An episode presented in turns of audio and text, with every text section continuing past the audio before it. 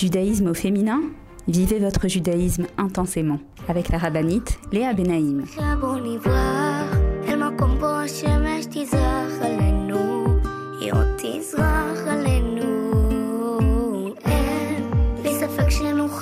Bonjour à toutes et bienvenue sur Torah Box Radio depuis Jérusalem pour notre émission de judaïsme au féminin. Les filles, j'espère que vous allez bien. Alors, cette semaine est une semaine très particulière et vous le savez. Parce que Bezrat Hashem, à la fin de la semaine, nous avons la fête de Hanouka qui nous attend et que nous attendons surtout. Oui, nous l'attendons avec impatience. D'ailleurs, vous savez, le mot Kislev, du mois de Kislev, euh, nous disent les sages, vient aussi de la racine les casquets. Les casquets dans le sens où on attend avec impatience cette fête de Hanouka pendant tout le mois de Kislev. Et en fait, déjà depuis euh, la fin de Sukkot, on attend avec impatience ce rendez-vous avec Akadosh Baruchou. On a, on a passé un mois de Cheshvan pas évident. Et Hanouka, c'est pour nous une bouée de sauvetage. C'est un rendez-vous extraordinaire. Donc, je vous propose évidemment aujourd'hui, Bezrat Hashem, ensemble de se préparer à Hanouka, mais également de nous pencher sur la paracha de la semaine, cette semaine paracha de Vayeshev, la paracha de Yosef Hatzazik. En fait, on a trois parachiotes dans lesquels on nous raconte euh, les péripéties, les aventures de la vie de Yosef Hatzadik. Et on va commencer déjà cette semaine ensemble à parler de ce personnage, de ce tzaddik plutôt, le mot personnage ne convient pas, de ce tzaddik euh, qui me tient particulièrement à cœur. Et Bezrat Hashem, je vous expliquerai également pourquoi. Donc les filles, je vous propose de vous mettre en place et de me retrouver juste après. Une petite pause, à tout de suite Retrouvez tout de suite Judaïsme au féminin avec la rabbinite Léa Benaïm. Avec l'opération Je soutiens un soldat, ToraBox vous permet de soutenir un soldat de Tsahal en situation de précarité physique ou morale, où qu'il se trouve. Nos soldats vivent un stress et un danger quasi quotidien. Mais ceux qui ont le plus besoin de nous, ce sont les jeunes soldats venus de l'étranger et qui se sont portés volontaires pour défendre notre terre. Souvent en situation de précarité et livrés à eux-mêmes, ils ont besoin de notre soutien. Grâce aux bons d'achat fournis par ToraBox et aux visites que nous effectuons chaque semaine au sein des bases, nos soldats francophones peuvent s'acheter à manger, de quoi se vêtir et se déplacer. Rendez-vous sur tora-box.com slash je soutiens un soldat. Je soutiens un soldat, c'est le meilleur moyen de soutenir les soldats d'Israël. Avec masser.com, calculez le montant de votre masser en quelques clics. Grâce au site masser.com développé par ToraBox, calculez le montant de votre masser chaque mois de manière simple, précise et conformément à la halakha. Masser.com, un autre site exclusif made in ToraBox.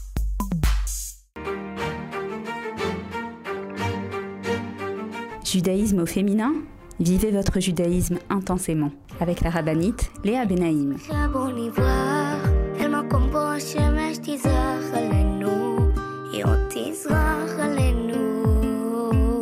Et nous revoilà donc pour notre émission de judaïsme au féminin sur Torah Box Radio. Donc comme je vous l'ai dit, aujourd'hui ensemble, Ezrat Hashem, on va étudier un petit peu la paracha de Vayeshev à travers le personnage de Yosef et euh, également se préparer à Hanouka, à recevoir la lumière de Hanouka parce que je pense que c'est quelque chose que vous savez si vous écoutez mes émissions régulièrement et mes cours régulièrement, en tout cas pour celles qui ne le savent pas encore. Pour pouvoir mériter la lumière d'une fête, il faut se préparer à cette dernière. Alors, on va d'abord commencer par parler de Yosef. Mais avant de parler de Yosef, on est obligé un petit peu euh, de... Je vais vous situer un petit peu où est-ce qu'on se euh, situe au niveau de euh, l'histoire. Au niveau de ce Sefer de Bereshit, on, est presque à la fin, il nous reste quelques parachiotes. Je vous rappelle que euh, Yaakov a fui son frère Esav, s'est euh, réfugié entre guillemets chez Laban, c'était pas un véritable refuge, mais là-bas il s'est marié avec Rachel, avec Léa, il a eu les tribus. Ensuite il décide donc de quitter Laban et euh, en chemin il se retrouve nez à nez avec Esav. On a expliqué euh, dans les émissions précédentes cette rencontre qui représente la rencontre avec le mal, avec les forces du mal. Et voilà que euh, on a l'impression que ça y est, Yaakov, il a passé le plus dur dans sa vie et il s'assoit, Vayeshev, il s'installe. En réalité, il n'a pas fini avec les épreuves Yaakov. Et on sait que Akadosh Baruch il éprouve cette sadikim parce qu'il sait, comme on dit, c'est comme quelqu'un qui a un comment on appelle ça, une jarre, et il tape dessus parce qu'il connaît, euh, il vérifie comme ça, il sait que cette CAD ne va pas se casser. Il connaît la, la, la capacité d'endurance. en fait, c'est Akadosh Baruch qui sait que lorsqu'il envoie des épreuves à un tzaddik, en fait, ce tzaddik va transformer ces épreuves en moyen de se rapprocher d'Akadosh Baruch Et donc, euh, dans notre paracha, on voit que euh, Yaakov étudie, est très proche de son fils Yosef, il lui offre une, une coutonnette, une tunique comme ça, et ça, ça rend jaloux les frères de Yosef, ça rend jaloux les tribus, à savoir que lorsqu'on ose parler des, tribus qui sont donc la, la, racine du peuple juif, Reuven, Shimon, Lévi, Yehuda, Issachar, etc. Il faut être très prudent.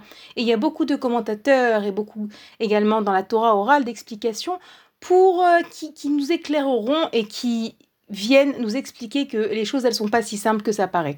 Donc a priori ce qu'on voit ici c'est que euh, les frères décident de se débarrasser de Yosef parce qu'ils sont euh, jaloux de lui. De nouveau, les choses sont beaucoup plus profondes que, que ce que suis en train de vous dire. Il y a ici des divergences d'opinion euh, très fondamentales par rapport à la création et à l'histoire du peuple juif qui commence, parce que vous vous imaginez bien que les tribus d'Israël, c'est le début du peuple juif. ok? De Abraham Avinu est sorti deux enfants, enfin beaucoup plus, mais en tout cas déjà les deux qui nous concernaient, c'était Yitzhak et Ishmaël. Et c'est de Yitzhak que Akadosh Baruch décidera de faire sortir le peuple juif. Ensuite, Yitzhak, il a euh, Esav et Yaakov. De nouveau, ici, il y a un choix qui est fait, ce qu'on appelle en hébreu un birour. On enlève le mal et on laisse le bien. C'est Yaakov qui va être le père du peuple juif. Et ensuite, Yaakov a douze tribus.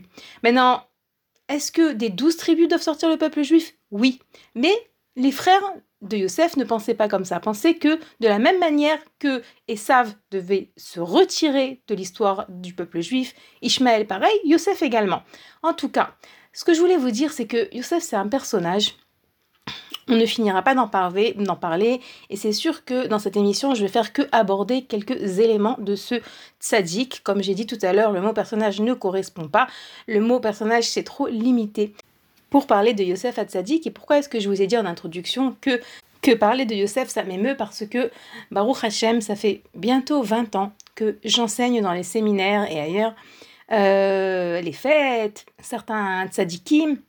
Et c'est vrai qu'à chaque fois que je parle de Yosef, euh, je suis très émue parce que c'est un, un qui m'apporte énormément, qui m'a euh, éclairé énormément et que j'adore enseigner. Et, je pense que même mes élèves le sentent. Lorsque je donne mon cours sur Yosef, je suis euh, à chaque fois, j'en sors à chaque fois pleine de, euh, de, voilà, pleine de joie. Parce que d'abord, il faut savoir que lorsque Yaakov a entrepris de quitter la vanne, il savait bien qu'en chemin, il rencontrerait Esav. Mais il savait que c'était le moment de le faire. Pourquoi? Parce que Yosef était né. Et nos sages nous dévoilent que la rencontre avec Esav, qui en réalité représente le mal, lorsqu'on parle de Esav, on verra également avec les années qu'il s'agit également de Amalek, qui est le petit-fils de Esav. Lorsque le peuple juif sera confronté au mal que représente Esav, que le mal que représente Amalek, et le mal sous toutes ses formes, on voit que dans l'histoire du peuple juif, c'est toujours les enfants de Rachel qui sont capables de lutter contre ce mal, contre cette forme du mal. C'est pour ça que Yaakov se permet de quitter la vanne et d'envisager, oui, une confrontation avec Esav à partir du moment où il sait qu'il a Yosef avec lui. Parce que de tout temps, ce sera toujours les Bnei Rachel, les enfants de Rachel, c'est-à-dire Yosef et Binyamin, qui lutteront contre Amalek. On voit ça dans l'histoire du peuple juif lorsque les Israël sont dans le désert. On voit également dans les guerres de David, même lorsque David, donc David qui descend de la tribu de Yehuda, qui lui-même est le fils de Léa, même lorsque David doit lutter, doit combattre contre Amalek, il prend avec lui et il envoie des enfants de la tribu de Yosef ou de Binyamin parce que on sait que c'est eux, c'est euh, la tribu euh, de Yosef et de les tribus de Yosef et de Binyamin qui ont cette force de lutter contre ce mal qui est représenté par Esav. Alors, il y a beaucoup d'explications, je vais juste, parce que j'ai entamé euh, cette, cette, idée, je vais quand même vous dire une des raisons pourquoi. C'est que vous savez que lorsqu'on parle du mal, à l'origine, c'est le serpent. Le serpent, son arme, c'était la parole. Comment est-ce qu'il a réussi à convaincre Adam et Chava de fauter, de manger du fruit interdit? À travers le fait de leur parler, à travers le fait d'utiliser sa parole. Ensuite, on voit également, lorsqu'on parle de Esav, qu'il réussissait à duper son père euh, également à travers la parole, à travers le fait de lui poser des questions d'Alara qui n'avaient pas de sens, etc. Et lorsqu'on parle de Esav, on nous dit qu'il était Saïd Befiv, qu'il était chasseur avec sa bouche. Réellement, Esav, sa force est dans sa bouche. Et les Rachamim nous enseignent pour que pour contrer, que pour contrer le mal de Esav qui est dans la bouche, dans la mauvaise parole, on ne peut le faire qu'avec la force de Rachel qui a su se taire et qui a transmis cette force de savoir se taire à ses enfants, Yosef et Binyamin, qui ont toujours su se taire. Yosef qui n'a jamais dévoilé à son père que ses frères l'avaient vendu, Binyamin non plus, qui n'a jamais raconté et même lorsqu'on voit dans les descendants de Yosef et de Binyamin, par exemple, Esther, Esther Amalka Pourim, qui descend de Binyamin, elle, elle aussi, elle ne raconte pas d'où elle vient, elle ne raconte pas qui elle est. C'est un phénomène qu'on voit beaucoup dans l'histoire. Le roi Shaoul également, descendant de Binyamin, lui aussi, lorsque Shmuel annonce à Shaoul qu'il va, qu'il va être le roi d'Israël, Shaoul ne le dit à personne, il garde ça pour lui. Donc pourquoi est-ce que je vous raconte tout ça maintenant? En fait, je vous dis la vérité, j'avais pas du tout prévu de parler de ça, mais je me rends compte que Hachem, il me met des fois des, idées dans la bouche qui n'étaient pas forcément ce que je devais dire, mais c'est apparemment ce qu'il fallait que je dise, ce que vous deviez entendre. Et donc, on, on comprend de ça par rapport à nous, parce que l'histoire, c'est bien beau, mais en vérité, l'histoire, elle nous concerne, que pour lutter contre le mal, on doit protéger notre bouche, on doit savoir se taire, on doit savoir ne pas dire de la shonara, on doit savoir utiliser la force de Rachel, la force des Bnei Rachel pour lutter contre toutes les forces du mal. On a eu le serpent, et Sav, Amalek, et jusqu'à aujourd'hui encore malheureusement, euh, le mal existe. Plus une personne, elle surveille sa bouche, et plus elle sera capable de lutter contre le mal pour permettre au bien et au machiar de se dévoiler. Ça, c'était une petite idée déjà pour commencer par rapport à Yosef. C'est donc euh, Yosef qui va permettre à Yaakov d'oser sortir confronter Esav. Donc, comme je vous l'ai dit dans notre paracha, on assiste à cet événement qui, a priori, est un événement triste, mais les choses, euh, elles sont aussi, elles viennent, bien sûr que chaque personne a son libre arbitre et que les frères de Yosef avaient leur libre arbitre, mais il y a aussi un dessein céleste. Et donc, voilà que Yosef est vendu. Yosef, euh, c'est pas évident pour lui. On croit parfois que les tzadikim, tout est facile pour eux. Non, on dit qu'en chemin, lorsqu'ils se trouvent dans la euh, carriole des, des, Ishmaélim là-bas, euh, qui vont l'amener en Égypte, il s'arrête en chemin et là-bas, il passe devant le tombeau de sa mère Rachel et il pleure et il demande à sa mère d'être pour lui euh, une, un avocat défenseur dans le ciel pour le protéger pour le protéger en Égypte. Donc on voit également dans notre paracha, dans les Midrashim, hein, dans la Torah orale, je veux dire, combien est-ce que euh, le, la place de la Ishtatrut, comme on appelle euh, en hébreu, c'est-à-dire le fait de pèleriner les tzadikim.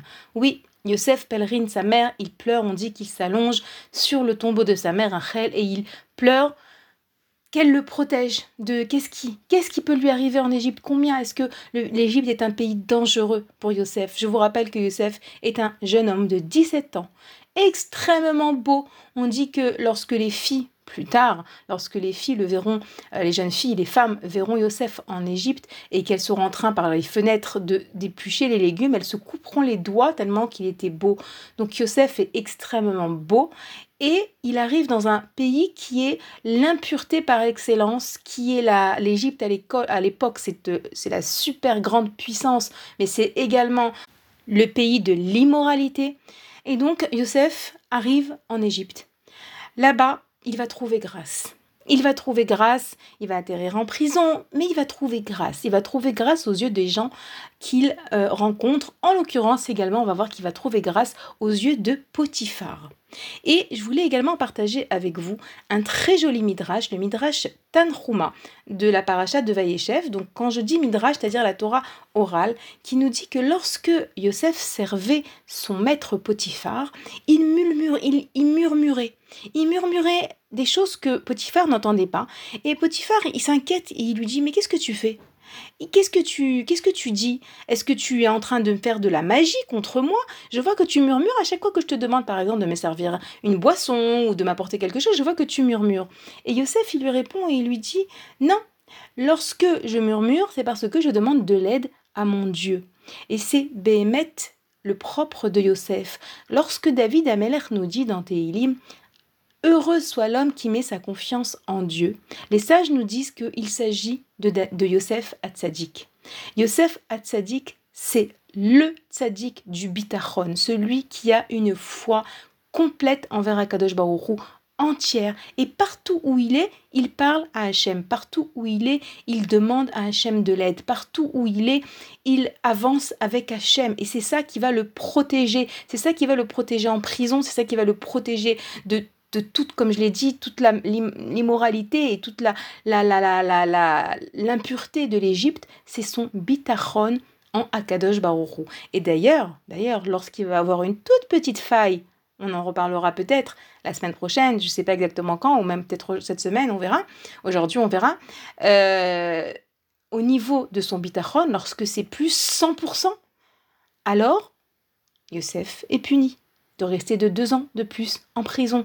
Parce que à son niveau, au niveau de Yosef, l'homme sur qui on dit heureux soit l'homme qui met sa confiance en Dieu, on doit apprendre c'est quoi la confiance totale, parfaite. Alors, je voulais donc partager avec vous ce, euh, cette phrase que Yosef Atzadik euh, répétait devant Potiphar.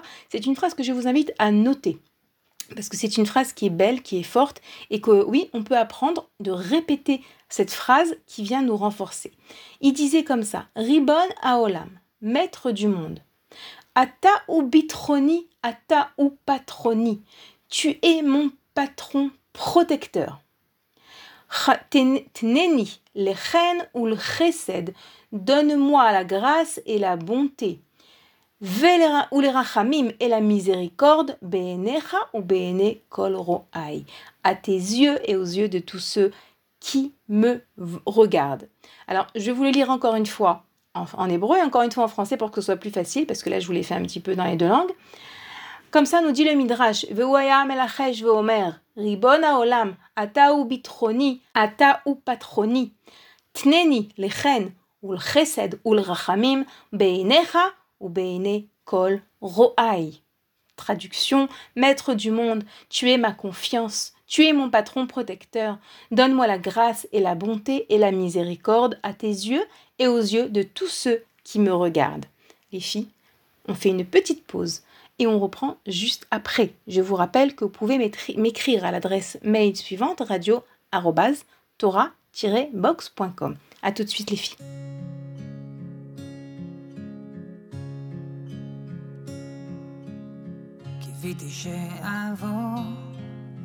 רציתי להפתיע, האדמה תרגיע, רציתי להגיע, רציתי לב לשפוך, קיוויתי שאעבור, חשבתי להניע, אורות מהרקיע. שמחתה משפיע, הכנתי הכל.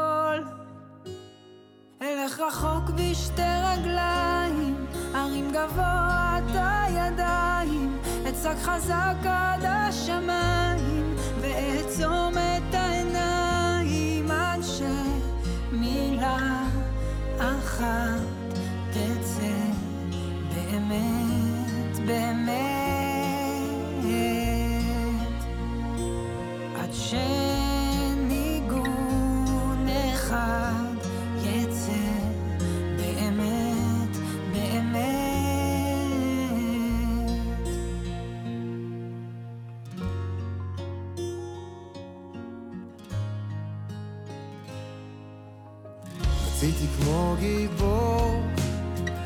לצאת למרות הגשם להירטב עד עצם נגד כיוון הזרם.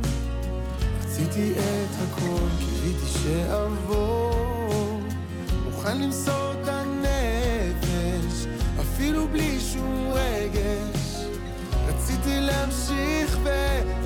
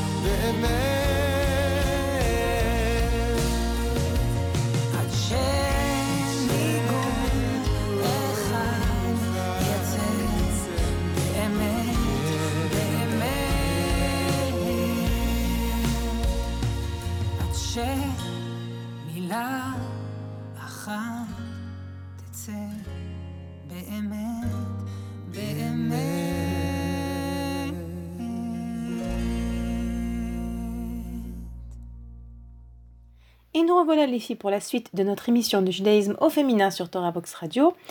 Donc euh, pour celles qui viennent de nous rejoindre, on a commencé à parler du personnage de Yosef Hatzadik, du Tzadik Yosef, qui est l'héros de la paracha de cette semaine ainsi que de la paracha de la semaine prochaine, Parachat Miketz, et également de celle de la semaine d'après, Parachat Vaïgash.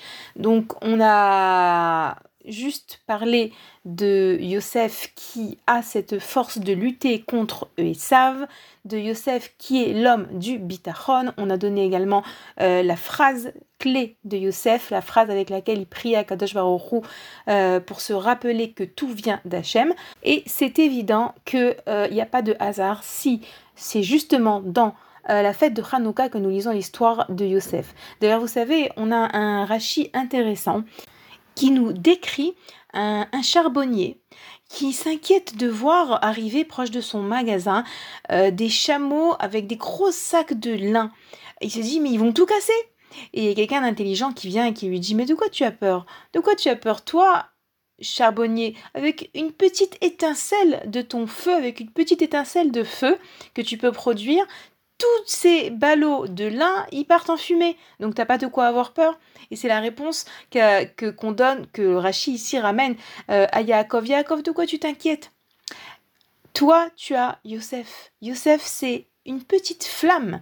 C'est une petite flamme qui est capable euh, d'anéantir tout et savent quel qu'il soit, aussi nombreux, aussi puissant qu'il soit. Et Béhémet, c'est ce qui s'est passé à Hanouka. À Hanouka, les Maccabim, la famille de Matityahu, n'étaient pas nombreux.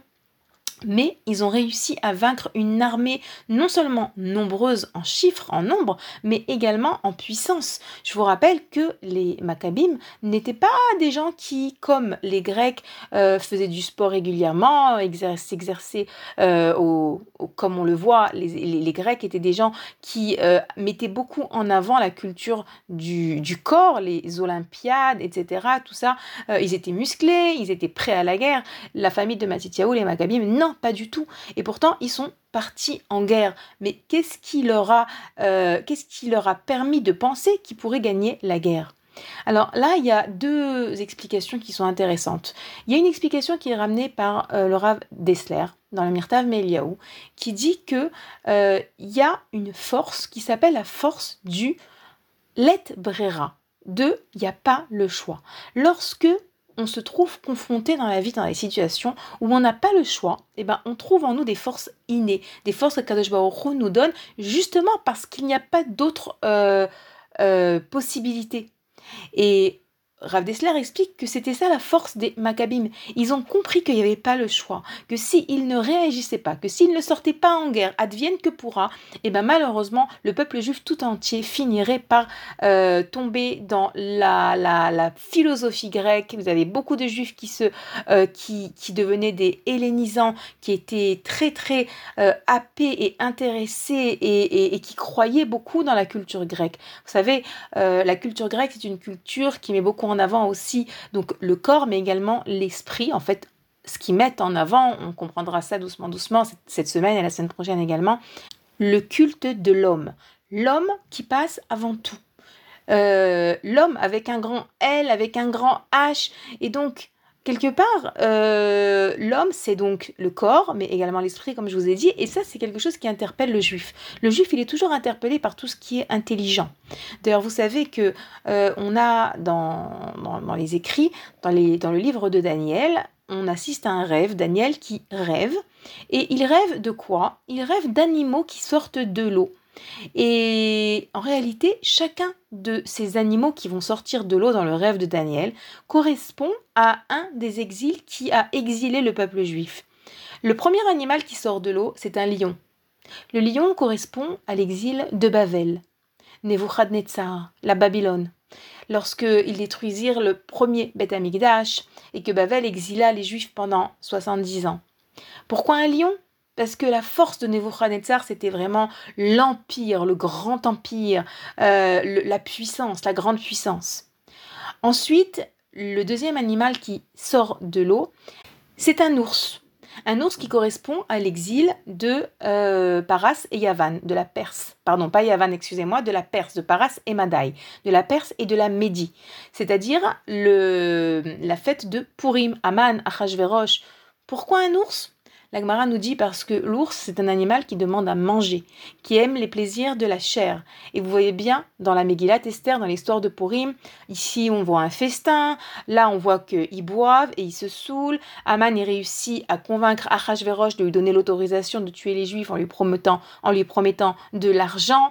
Donc il y a ici vraiment tous les plaisirs de la chair. Comme on dit, euh, l'ours, donnez-lui à manger, c'est tout ce qu'il veut. Et c'est un petit peu également ce qu'on voit dans l'histoire de Purim, d'où le symbole de l'ours. Ensuite, le troisième animal qui sort de l'eau, et donc, vous l'avez compris, qui correspond à l'exil de Yavan, qui correspond à la fête de Hanouka, la Grèce, c'est une panthère. Une panthère. Et vous savez, la panthère, qu'est-ce qu'elle a de particulier, la panthère? La panthère, un petit peu comme toute la famille des, chats, elle a ce côté sournois et intelligent. Elle a une certaine force, d'ailleurs, dans les Pirkei Avot, on nous dit Eveaz Kanamer, soit fort et puissant comme la panthère. Pourquoi? Parce que la panthère, elle a une, certaine, une certaine force qui est euh, également une force intelligente. Le quatrième animal qui sort de l'eau, c'est un animal qui est difficile à définir parce qu'il est, euh, c'est un mélange de plusieurs animaux en même temps. C'est un animal qui est très effroyable et qui correspond à l'exil de Édom, qui correspond à notre exil dans lequel nous nous situons actuellement, qui est un exil qui est extrêmement long et extrêmement douloureux.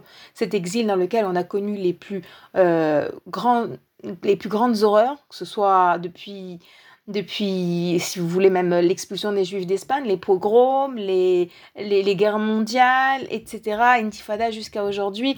Tout ça, c'est l'exil de Édom, un exil depuis de 2000 ans, qui est donc euh, le dernier exil avant Bezrat Hashem, la venue de Mashiach. On a une autre référence aux exils dans la Torah, c'est dans euh, au début de, du livre de Bereshit, au début de, de la Torah, c'est écrit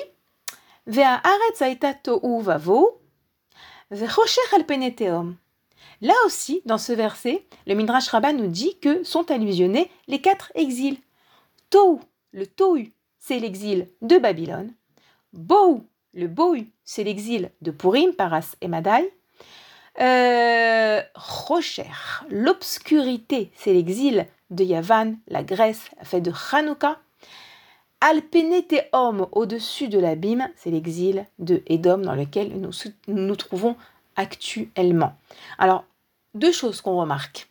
Premièrement, l'exil de la Grèce est appelé l'obscurité. Et réellement, c'est ce que l'Agmara nous dit. Yavan, chez Israël.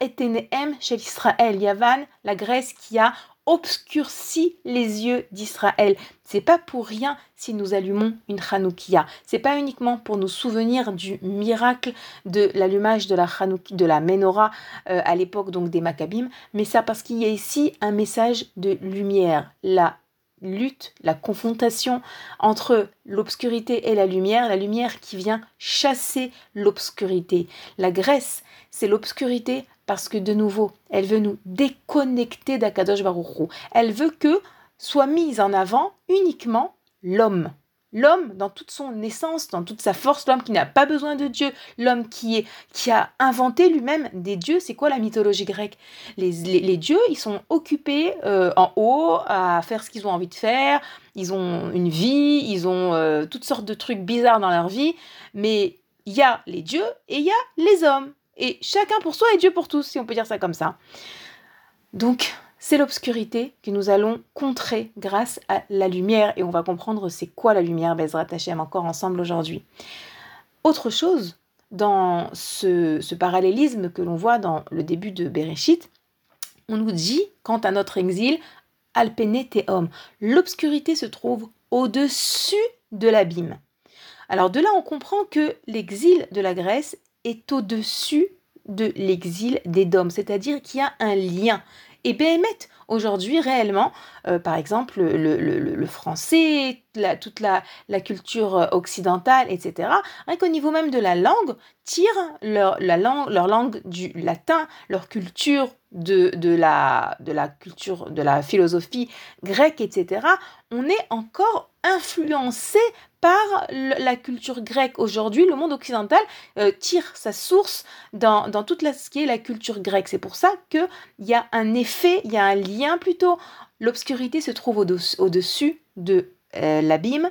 C'est ce qui est écrit dans le verset vers Rocher Alpene Teom. Et c'est pour ça combien est-ce que il est important de s'efforcer aujourd'hui à notre niveau, dans notre monde, dans nos maisons, dans nos foyers, de lutter contre tout ce qui peut laisser le petit grec, j'ai l'habitude de parler comme ça, le petit grec qui est en nous, de l'empêcher de s'exprimer, de l'empêcher de prendre le dessus sur nous, parce qu'il existe, il est encore là. On ne s'est pas complètement débarrassé de cette voix, de cette culture, de cette manière de penser, de cette manière. Et à notre niveau, c'est pas exactement comme à l'époque peut-être, mais oui, le danger est encore là. Le quatrième exil dans lequel nous nous trouvons aujourd'hui, donc non seulement il est lié à l'exil de la Grèce, mais en plus il est appelé abîme. Vous l'avez compris, comme cet animal qui sort de l'eau dans le rêve de Daniel et qui est un animal effroyable, l'abîme c'est long, l'abîme on voit pas le bout. Mais oui, Bezrat Hashem, on arrive, on arrive au bout.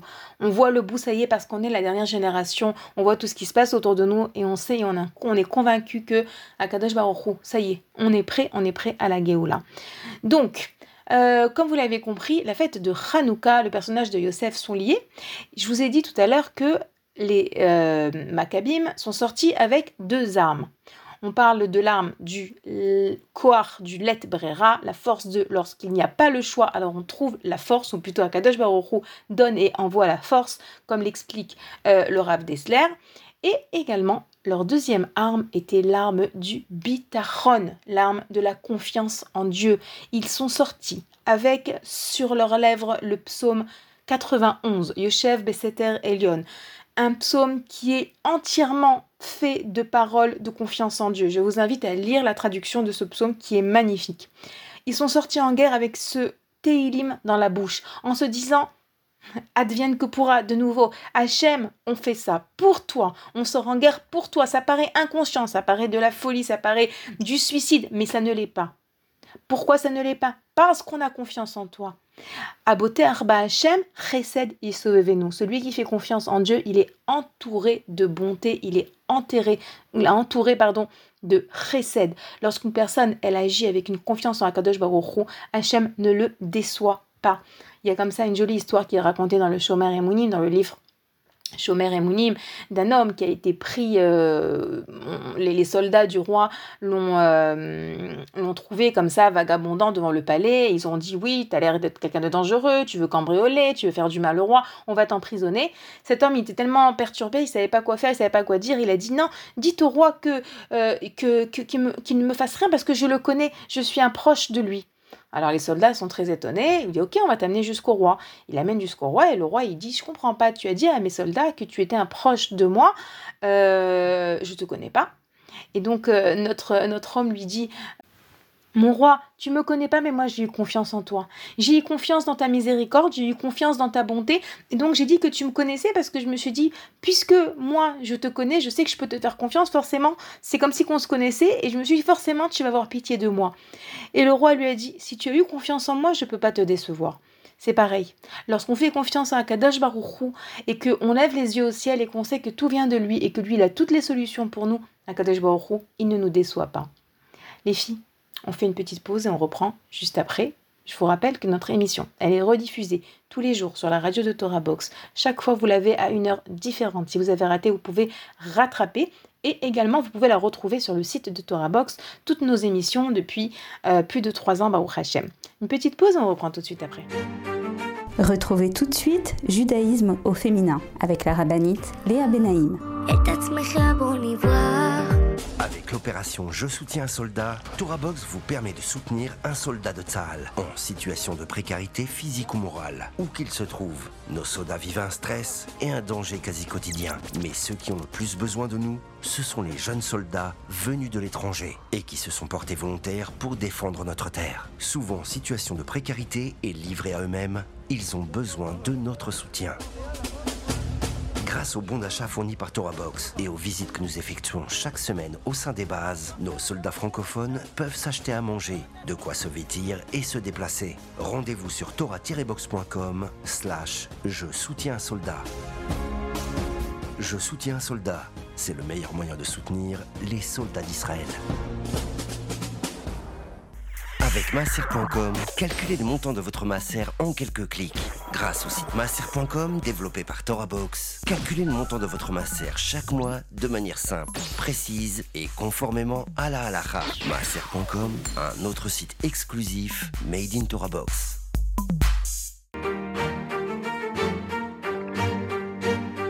Judaïsme au féminin?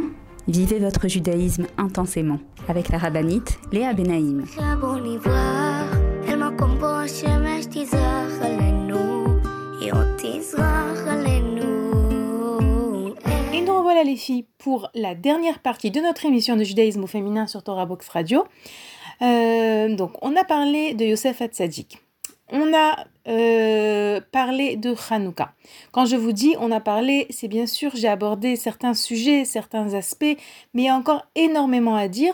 Et Be'ezrat Hashem, euh, Blineder, la semaine prochaine, dans l'émission de la semaine prochaine, je continuerai et à parler de Yosef et à parler et à expliquer l'essence de la fête de Hanouka, comment exploiter chaque jour Be'ezrat Hashem et comment sortir différent de cette fête.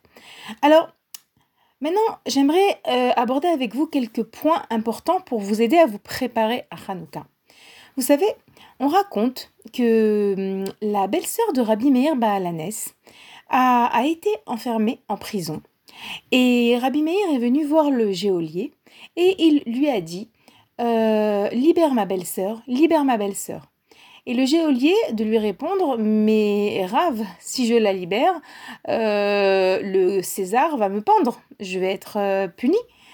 Et Rabbi Meir il lui a dit Ne t'inquiète pas, si on t'attrape, alors tu diras cette phrase Elaka, on dit euh, normalement Elaha, le nom de Dieu, Demeir Aneni. Elaha Demeir Aneni. Tu diras cette phrase. Ça veut dire quoi cette phrase? Ça veut dire le Dieu de Meir, réponds-moi.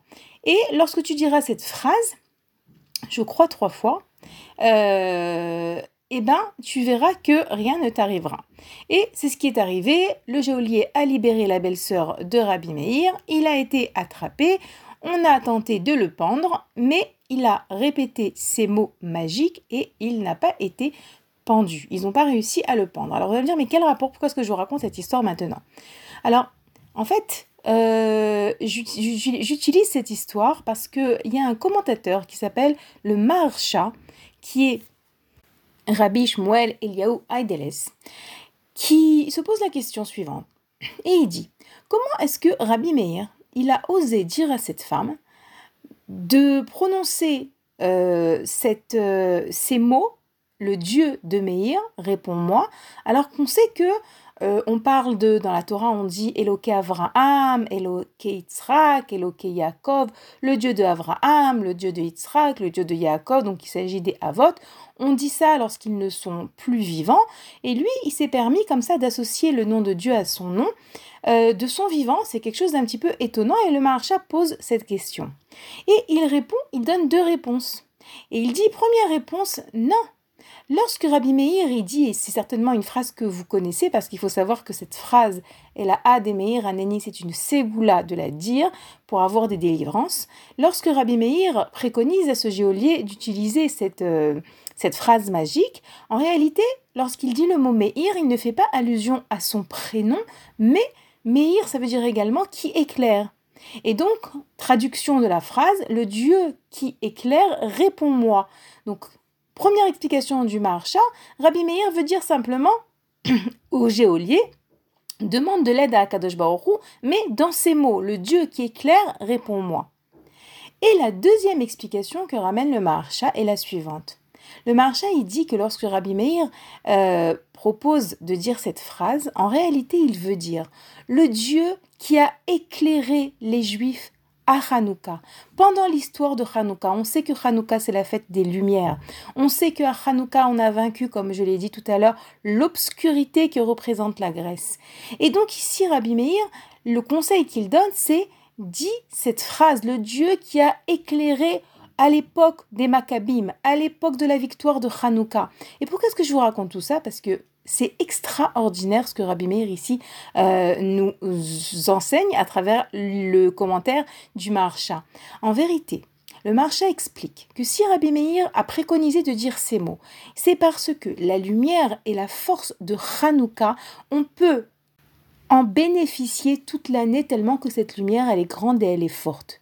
Alors, si le Maharsha nous dit que dire Elaha de Meir Aneni, ça a une force, comme nous le dit Rabbi Meir, parce que la force, la puissance de, du miracle qui s'est passé à Hanouka peut avoir une influence et une incidence et une force pour tout le reste de l'année, à plus forte raison qu'il faut bien comprendre et réaliser que ces huit jours de Hanouka, ce sont huit jours avec un potentiel extraordinaire avec un potentiel. Alors, les Chachamim nous parlent d'un potentiel de changer, et vous savez, euh, j'ai lu ça dans un livre qui explique que réellement, à Hanouka, on a la possibilité d'être des gens meilleurs, de faire des changements dans notre vie.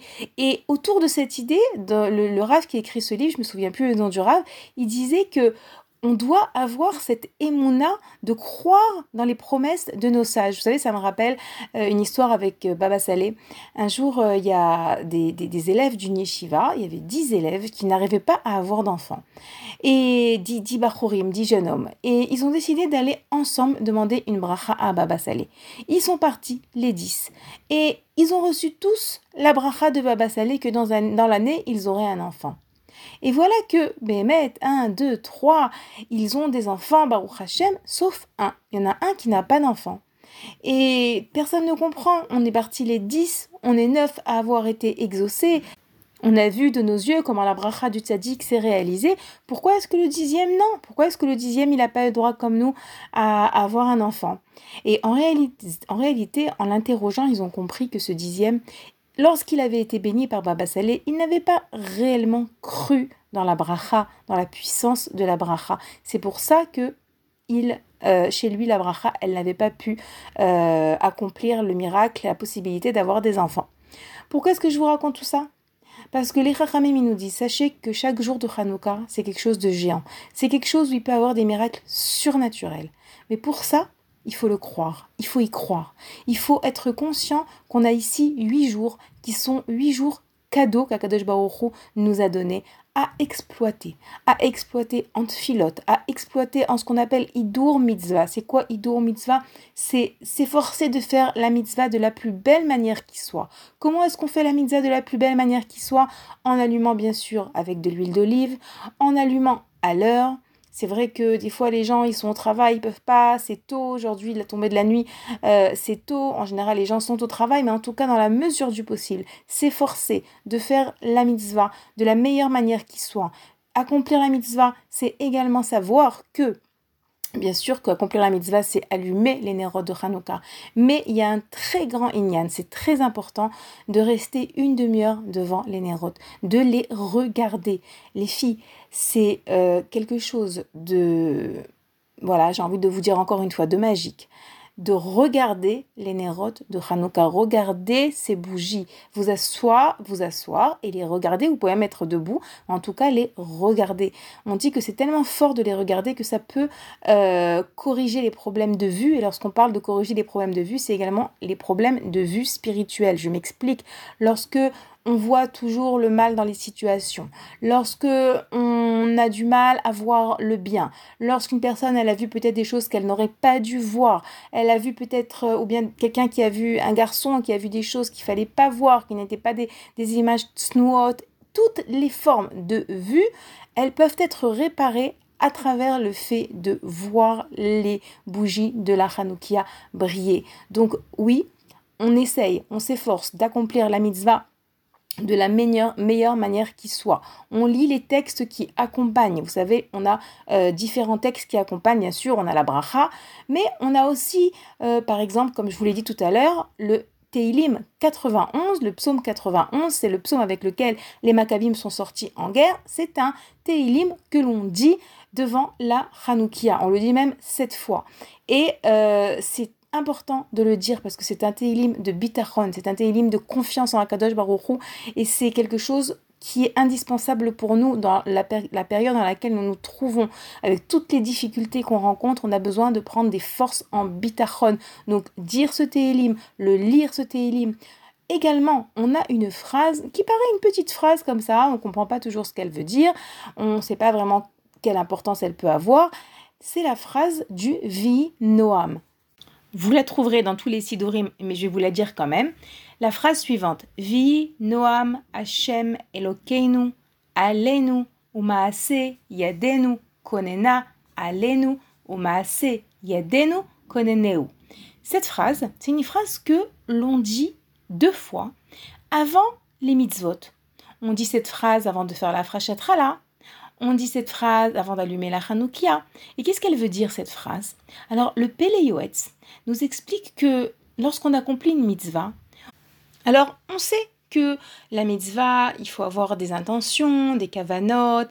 Euh, on sait combien une mitzvah, ça a un impact dans notre vie, dans les mondes supérieurs, dans le monde dans lequel nous nous trouvons. Mais en réalité, nous dit le Péléoetz, on ne sait pas réellement qu'est-ce qui se cache derrière une mitzvah.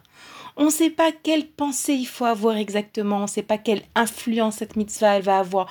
On on sait pas comment la prendre, on ne sait pas comment l'aborder, parce qu'une mitzvah c'est quelque chose de géant, c'est quelque chose d'infini. Alors les Chachamim ont institué qu'avant une mitzvah on dit cette phrase, dans laquelle on demande à Kadosh Baruch que la mitzvah que nous allons accomplir, on l'accomplit de la meilleure manière qui soit, afin que même si nous, on ne sait pas quelle intention il faut avoir, que c'est comme si on avait eu les cavanotes, les intentions les plus élevées, les plus importantes, les plus vraies, les plus spirituelles, les plus avec, des, les, avec le plus de, de force et d'impact. Donc c'est pour ça que c'est important de lire ce verset, ce, cette phrase, en comprenant qu'est-ce qui se cache derrière. Hachem, je ne sais pas. Je sais une chose. Lorsque je vais allumer la Hanoukia, ou lorsque mon mari va allumer la Hanoukia, il y a quelque chose qui va se passer dans ma vie, dans ma maison, parce que je vous rappelle que chaque maison, on allume, même plusieurs selon les différents avis, plusieurs Hanoukiot, mais c'est sûr que quelque chose va se passer. On raconte aussi cette histoire d'un rave, de nouveau, j'ai plus le nom en tête, euh, qui à la fin de, de, Hanouka, euh, il y avait eu derrière la, derrière la Hanouka, il y avait eu euh, donc un peu de, de, de, noir sur le mur, comme ça, vous savez, la, la fumée, elle avait laissé une empreinte noire sur le mur, et lorsque sa femme a voulu nettoyer, il avait dit non, surtout pas, surtout pas, ne nettoie pas. Alors on n'est pas à ce niveau, d'accord, mais en fait pourquoi? Pourquoi est-ce qu'on nous raconte cette histoire? Pour nous dire combien, lorsque on accomplit une mitzvah, ça a une force, ça a un impact à tel point que ce voulait que même la, euh, les marques de, de fumée sur le mur, on ne les nettoie pas. Donc, comme je vous l'ai dit, on a encore beaucoup de choses à dire sur Hanouka. Je vous ai expliqué la force du psaume 91, la force du euh, de la phrase Vi Noam. Je vous ai expliqué l'importance de regarder la Hanoukia, l'importance d'accomplir les mitzvot dans le Hidour, la force de Hanouka, si c'est pendant les huit jours de Hanouka ou même pendant le reste de l'année, selon le conseil de Rabbi Meir Baalanes, expliqué par le Marsha, commentateur de la Gemara. On a expliqué qui était la Grèce, l'essence de la Grèce contre le peuple juif, leur désir de nous empêcher de servir à Kadosh Baruch mais comme je vous l'ai annoncé, il y a encore beaucoup de choses à dire Bezrat Hashem. Dans l'émission de la semaine prochaine, je continuerai de vous expliquer comment est-ce qu'on arrive à vaincre le petit grec qui est à l'intérieur de nous, duquel on ne s'est pas encore totalement débarrassé, comment est-ce que Akadosh Baruch nous invite à exploiter les lumières de Hanouka à travers le fait de remercier, puisque la fête de Hanouka, c'est la fête du remerciement, comme ça nous disent des sages. On a donc encore beaucoup de choses à se dire, mais en tout cas pour l'instant, Baruch Hashem, j'espère que je vous ai renforcé, j'espère que cette émission vous a rempli, vous a apporté. Je vous rappelle que euh, vous pouvez nous écrire à l'adresse mail suivante radio-tora-box.com pouvez également retrouver notre émission sur le site de Torah Box ou tous les jours rediffusée sur la radio de Torah Box. À très bientôt, mesdames.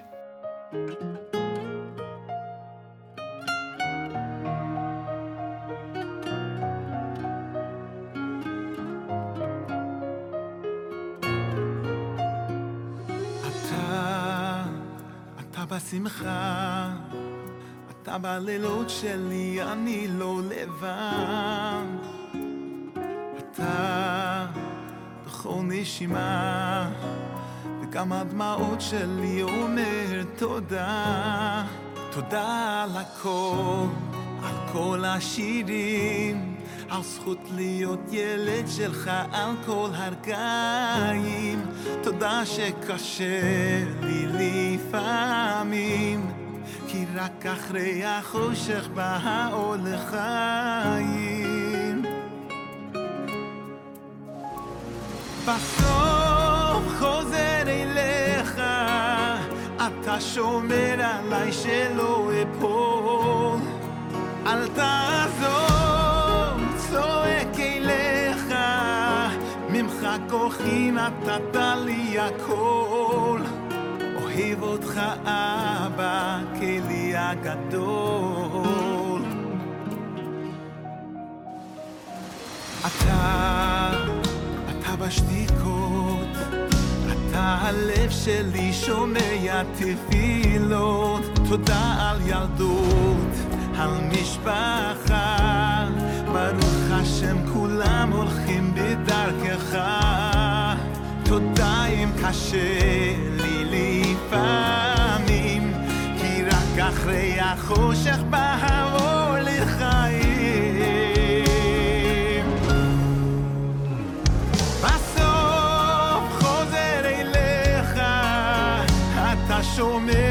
עליי שלא אפול. אל תעזוב, צועק אליך, ממך כוחי נתת לי הכל. אוהב אותך